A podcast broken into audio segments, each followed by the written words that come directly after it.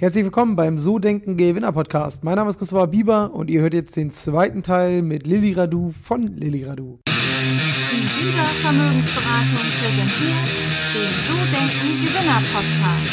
Vermögensberatung für Unternehmen und Unternehmer in Hamburg. Bevor es losgeht, noch eine Kleinigkeit in eigener Sache. Ich habe es letzte Woche am Ende des Podcasts schon gesagt, möchte heute nochmal darauf hinweisen.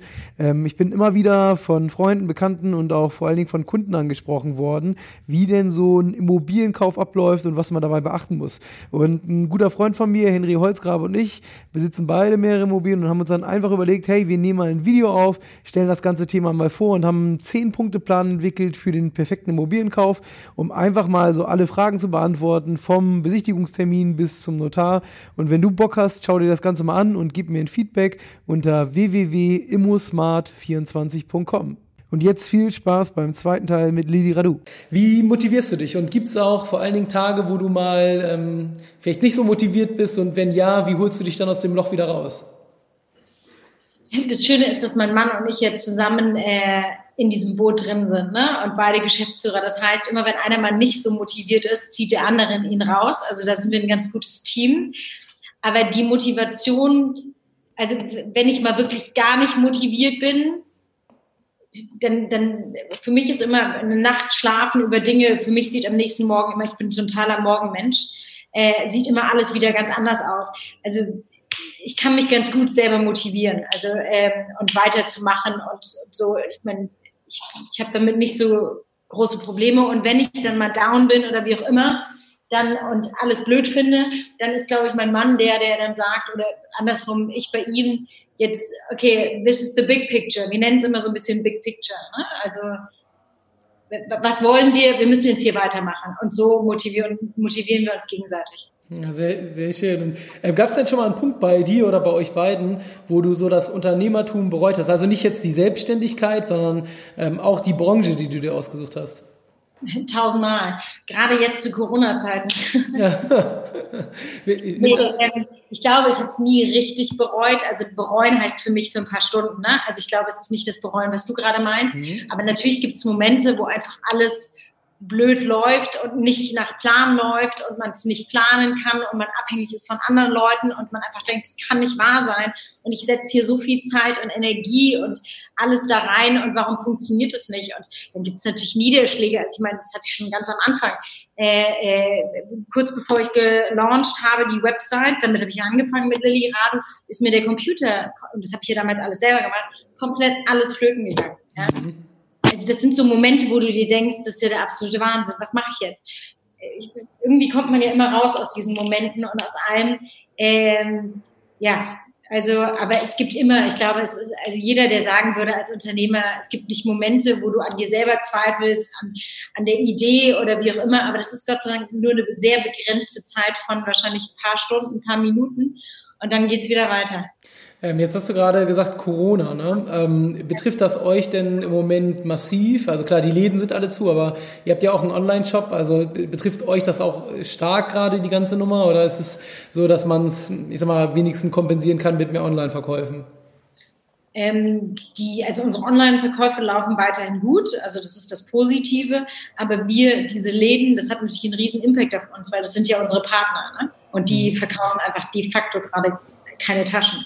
Das heißt, also das Ding wird die Fashionbranche und ganz, ganz viele werden leider von der Fashionbranche verschwinden, weil sie natürlich das Problem haben, a, der Produktion. Also da sind wir Gott sei Dank ganz gut aufgestellt. Wir produzieren die Collective in Vietnam und Lilly Rado in Istanbul. Und beides läuft gerade noch weiter, obwohl Istanbul gerade gestoppt hat. Aber dadurch, dass wir so eng mit der Produktion sind, werden wir dann sofort nach vorne geschoben und wissen jetzt schon, dass wir da irgendwie hinkommen mit den Lieferdaten. In Vietnam läuft alles wie am Schnürchen. Also es, da wurde nicht ein Tag gestoppt. Also da sind wir total im Zeitplan. Das ist aber das eine Problem, was ganz viele Fashion Brands gerade haben. Und das zweite ist, was ist mit deinem Partner? Ne? Also ich meine, die verkaufen gerade keine Taschen. Das heißt, die werden mit riesen Lagern in den Sommer reingehen ja, mhm. und werden erstmal keine Ware mehr bestellen. Das heißt, die neue Saison wird natürlich für uns alle keine einfache Saison. Ne? Es redet jetzt jeder nur von heute und in den nächsten zwei Monaten. Aber wir reden schon sehr oder machen uns Gedanken darüber, was mit der nächsten Kollektion passiert, weil viele Läden die nicht einkaufen werden. Ja, okay. Also steht noch ein bisschen was bevor. Ne? Also bei uns, ähm, ich bin auch Unternehmer, ähm, wir merken das halt auch, dass natürlich viel, viel Terminrückgang ist, aber, ähm, aber es ist natürlich bei euch ein nachgelagerter Effekt, der da riesengroß ist. Das, das ist natürlich nicht so gut. Ähm, die Fashionbranche ist schon sehr, äh, also ich, ich, glaube, es gibt fast keine Branche, die jetzt nicht durch Corona sehr beeinflusst ist, aber die Fashionbranche ist schon sehr beeinflusst und es wurden jetzt schon die Fashion-Shows im Juni, alles wurde gecancelt. Mhm. Also man redet davon, dass man fast eine ganze Saison verlieren wird. Und wird es dann nachgeholt? Also gibt es dann da schon Überlegungen, ähnlich wie bei der WM oder äh, bei der EM meine ich, dass man jetzt verlegt nur oder die Veranstaltung auch nachholen wird? Oder ich hatte letzte Woche Philipp Westermeier von den Online-Marketing-Rockstars bei mir. Die machen immer so eine Messe in Hamburg für Online-Marketing. Das sind 52.000 Leute ähm, letztes Jahr gewesen und das macht fast die Hälfte vom Umsatz bei dem aus und die mussten es halt komplett canceln zum Beispiel, weil ja Großveranstaltungen auch länger noch nicht verfügbar sind. Wie sieht das so bei euch aus? Ja gut, also die, das ist ja die Pre-Saison, die im Juni startet, die wurde komplett gecancelt. Also man versucht digital irgendwie das zu äh, transportieren. Und im September, wo die Main, also die Haupt-Fashion-Saison ist, geht man davon aus, bis jetzt Status quo noch, dass Paris und Mailand äh, offen sind und dass wir weiterhin zeigen werden. Okay. Das heißt, wir verlieren, also, aber verschieben kann man das nicht, weil der Zyklus geht ja weiter. Im Januar fängt ja schon wieder die Pre- von der neuen, neuen Kollektion an. Mhm. Ja gut, das stimmt. Also ähm, kann man bei uns nicht. Wie ist das so? Ich meine, ihr habt ja im Normalfall euch auf Taschen spezialisiert und ich glaube, es gibt so ein paar kleine andere Sachen, noch irgendwie so Bücher oder sowas, so hatte ich gesehen auf der Page. Ähm, aber ist das wirklich der, der Fokus oder, oder kann es auch sein, dass ihr nochmal, so wie ja andere Marken auch nochmal Portemonnaies rausbringen, Drucksäcke und was weiß ich nicht, was man noch so alles machen kann in dem Bereich? Also wir bei We Collective und so haben wir Rucksäcke auch schon im Sortiment und das gehört alles zum Taschenbereich mit dazu. Also das ist absolut möglich uns ist ganz wichtig, also wir wollen uns, also wir werden jetzt nicht anfangen, gerade Jacken oder Schuhe rauszubringen, ne? in neue Segmente reinzugehen. Und wir, also unser Ziel ist ja, die meistverkaufteste Taschen der Welt zu werden. Also müssen wir erstmal äh, in dem Segment bleiben und äh, noch ganz schön viele Taschen verkaufen. okay, da ist noch was zu tun. Also schon Fokussierung sozusagen bei der Geschichte. Wie, wie siehst du das so bei anderen Marken? Es gibt ja so diese großen Modemarken, Louis Vuitton, ähm, Gucci, also äh, Burberry, diese, auch diese Luxusmarken, wo man ja schon sieht, dass die teilweise ja mit ein paar Produkten angefangen haben. Also ich muss halt sagen, mein Know-how ist jetzt nicht so riesig. Ähm, aber die stehen ja schon, so, so, Louis Vuitton, typisch für Taschen, machen ja aber mittlerweile wirklich alles, von Sneakers bis sonst was. Ähm, wie siehst du das? Meinst du, das verwässert eher eine Marke oder, oder ähm, sagst du, kann man machen, ist vielleicht bei uns auch nochmal eine Perspektive? Nee, ich glaube, wenn du die Größe äh, erreicht hast von den Marken, von denen du gerade geredet hast, dann verbesserst du gar nichts mehr, weil es dann wirklich äh, ähm, also ich meine, die sind ja, wir reden von riesigen Marken, ne? Also ich meine, von Umsätzen und von, also das, das verbessert das nicht. Ich glaube, da hinzukommen, ich meine, Louis Vuitton gibt es irgendwie seit 40 Jahren auf dem Markt. Also was, das ist auch so ein bisschen der Werdegang von einer Marke. Wir sind, also wir sind für alles offen. Ich rede jetzt einfach mal von den nächsten zehn Jahren. Und da ist das Ziel ganz, ganz klar, ähm, Taschen zu verkaufen und mit Be Collective, mit diesem einen Produkt, weil wir haben eine Tote, das ist quasi eine Tasche, ein Shopper, mit dem äh, sehr, sehr, sehr, sehr viele Taschen zu verkaufen. okay, also da geht's noch, geht's noch eine ganze Ecke weiter für euch. Ja, absolut. Ähm, ich würde gerne nochmal so ein bisschen auf äh, dich zurückkommen und nochmal so äh, als Unternehmerin so ein paar Fragen stellen. Ähm, wie sieht das so aus? sprechen wir auch hier und da mit, mit Gründern drüber, wenn ähm, du wirst ja nicht so einen 9-to-5-Job haben, sondern da geht ja viel, viel Zeit drauf, äh, wenn man ein Unternehmen führt. Ähm, schaffst du es trotzdem noch, alles unter den Hut zu bekommen, Familie, Freunde, Job? Wie wirst du allen gerecht? Wie machst du das? Also ich kenne das selber, manchmal hat man so das Gefühl, irgendwie alle ziehen an einem und man weiß gar nicht mehr, wo man selbst ist. Hast du da für dich so eine gute Lösung gefunden oder? ich bin ja auch noch Mutter, ne? ich habe noch ein zweijähriges mhm. Kind. Ähm, das, das Gute ist, mein Mann und ich machen das jetzt zusammen. Das heißt aber auch, dass wir, dass der Job bei uns 24 Stunden am Tag da ist. Ne? Also diese Marken sind quasi unser zweites und drittes Baby neben unserem wirklichen.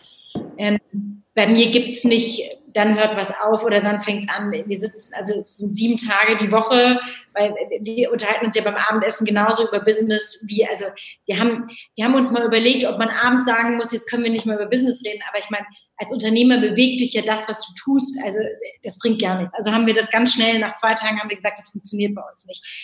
Ähm, was ich mache ist, ähm, oder ich probiere es so oft wie möglich zu meditieren. Es klappt nicht jeden Tag, aber vielleicht dreimal die Woche. Das tut mir total gut. Und sonst ist die Zeit, die ich mit meinem Kind verbringe, auch so ein bisschen wie Meditation. Das ist auch anstrengend. Also es ist nicht nur irgendwie, mhm. er ist ein kleiner Junge, der zwei Jahre alt ist, aber es ist für mich, also ich, ich lege dann auch das Handy weg. Für mich ist dann diese Zeit, die gehört nur ihm, weil ich ja sonst auch viel im Büro bin und viel unterwegs bin und wirklich diese Quality Time dann komplett mit meinem Kind verbringe und mit meinem Ehemann. Also das ist uns super, super wichtig. Und ich glaube, das ist so ein bisschen der Ausgleich. Also ähm, das setzt auch irgendwie alles nochmal in Perspektive. Ja, da würde ich dich auch gerne nochmal was so fragen. Und zwar, mein Sohn ist äh, ein Jahr, drei Monate, also jetzt nicht so weit weg von, von eurem Sohn. Und äh, ich habe mir so gesagt, ähm, gerade man ist ja so in dieser heutigen Zeit immer viel am Handy und äh, seitdem er auf der Welt ist, habe ich mir so gedacht, hey, man gibt irgendwie 150 Prozent im Job, dann äh, muss man das auch machen, wenn man jetzt so sein Kind bei sich hat. Und ähm, wie, wie siehst du das? Fällt dir das manchmal schwer? Also ich finde, ich finde so persönlich für mich, habe da einen guten Weg gefunden. Handy ist weg, wenn, wenn ich bei dem bin. Da, das wird halt auch nicht in die Hand genommen, außer zum Fotos machen vielleicht oder wenn man ein Video dreht. Aber ansonsten finde ich, ist das so eine ganz gute Regelung. Wie siehst du das so? Ja, ja, total. Ich versuche genau die gleiche Regelung. Das funktioniert natürlich auch nicht immer. Ne? Also es ist jetzt auch eine Illusion zu sagen, und dann kommt ein wichtiger Call und dann muss man den ja nehmen und so. Aber ich versuche das zumindest als Regel zu machen und wirklich die Zeit, also ähm, zu nehmen, dass wenn ich abends nach Hause komme, ich wirklich nochmal Quality-Zeit mit ihm habe und das äh, geht Gott sei Dank relativ spät schlafen, also quasi schon fast mit uns ähm, und dann wirklich einige Stunden habe. Ne? Also ich, ich gehe immer um halb sechs aus dem Büro und bin dann immer, bis er schläft, um neun, halb zehn mit ihm.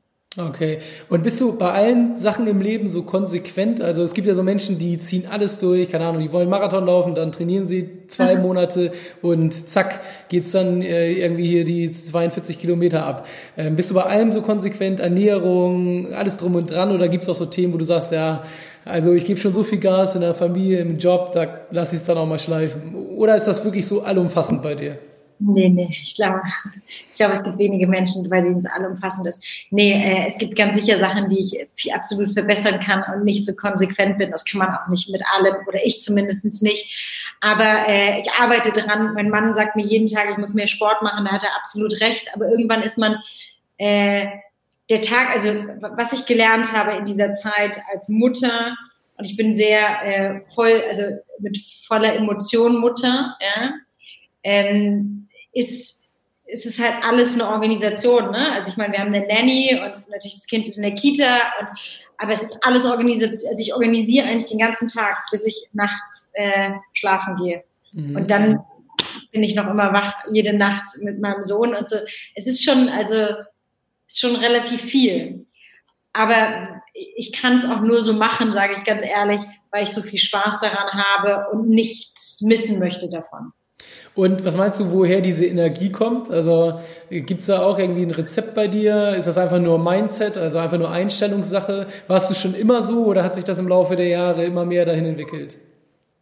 Ich glaube, ich war schon immer so, oder meine Eltern sagen zumindest, dass ich immer so war. Und ähm, ich glaube, es hat auch viel mit Mindset zu tun. Also ähm, ich glaube, das hat auch viel also mit der Erziehung mit meinen Eltern zu tun. Also die waren auch immer sehr tüchtig und, und sehr hart am Arbeiten. Und das, das habe ich immer mitgekriegt und ist für mich total natürlich. Ich glaube, dass sehr viel auch, egal in welchem Bereich, ähm, neben der super Idee, aber auch Fleiß ist und Disziplin.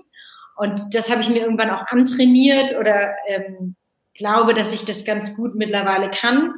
Und irgendwie gehören diese ganzen Zutaten dazu. Ne? Und ähm, das ist halt nicht immer, also man macht ja nicht nur immer die Aufgaben, die einem am meisten Spaß machen, ne? gerade als Unternehmer. Du hast auch tausend Sachen, die eigentlich überhaupt nicht dein Ding sind. Mhm. Aber sich dann da reinzufuchsen und trotzdem eine Agenda zu machen und zu sagen, ich arbeite das so ab, ein großer Vorteil ist, dass mein Mann und ich eine Regelung gefunden haben, die wir beide sehr gut finden.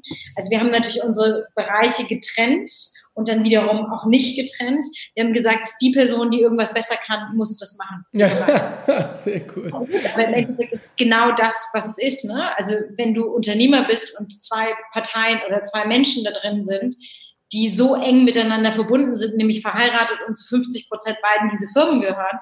Äh, das Ziel von uns beiden ist das gleiche, ne? das richtig groß zu machen. Also wenn er Sachen besser kann, mache ich sie nicht und andersrum genauso. Und so haben wir so ein bisschen eine Aufteilung gefunden, ähm, ja, zusammenzuarbeiten und das ähm, hoffentlich sehr erfolgreich zu machen. Sehr cool. Ja, sie ist auf jeden Fall von dem, was man sieht und hört und das, äh, das passt. Ähm, lass uns doch mal ein bisschen äh, zur, zu den Marken zurückkommen. Ähm, wie schafft man es denn, dass äh, Yogi Löw, der Bundestrainer, die eigene quasi Tasche trägt? dann und die und dann Deutschland Weltmeister wird. Ne? Genau. Weil, ja, genau. Brasilien Weltmeister geworden ist. Das ist äh, lustigerweise eigentlich eine totale Zufallsgeschichte. Hört sich ähm, äh, nicht so an, aber ist de facto so ein. Ähm, ich habe damals mit meiner Freundin Sarah Brandner, die zu der damaligen Zeit noch mit Basti Schweinsteiger zusammen war, haben wir gebrainstormt hier in Berlin bei einem Wein, haben gesagt, wir müssen eigentlich was machen, weil sie Model und äh, Moderatorin und in diesem ganzen Bereich tätig und ich natürlich jetzt mit der Taschenmarke. Und so sind wir irgendwie wirklich bei einem Glas Wein auf die Idee gekommen, wir sollten was zusammen zur WM machen. Und so hat sich das dann entwickelt und mehr und mehr entwickelt. Und dann waren wir de facto wirklich einen Tag, äh, als die, dann haben wir diese Kollektion gemacht für die, also für das ganze Team Laptop-Taschen und äh, Reisepässe mit den, deren Initialien drauf. Und die haben wir denen dann überreicht einen Tag davor, bevor sie nach Brasilien geflogen sind, äh, bei dem letzten Freundschaftsspiel. Mhm. Und dann natürlich passierte der Zufall, der passiert, nämlich, dass Deutschland gewonnen hat. Ne? Das heißt, es war natürlich sehr präsent. Die Taschen waren ständig zu sehen, weil sie natürlich auch sehr weit gekommen sind. Yogi Löw hat großes Gefallen an dieser Tasche gefunden. Die ist ja natürlich auch mit einer ähm, ähm, dunkelblau gewesen, was seine Lieblingsfarbe ist und hat die die ganze Zeit getragen. Ne? Also der hat einfach, es gibt so unendlich viele Fotos und das ist äh, nicht bezahlt oder so. Ne? Also wo Yogi Löw aus äh, einfach diese Tasche getragen hat.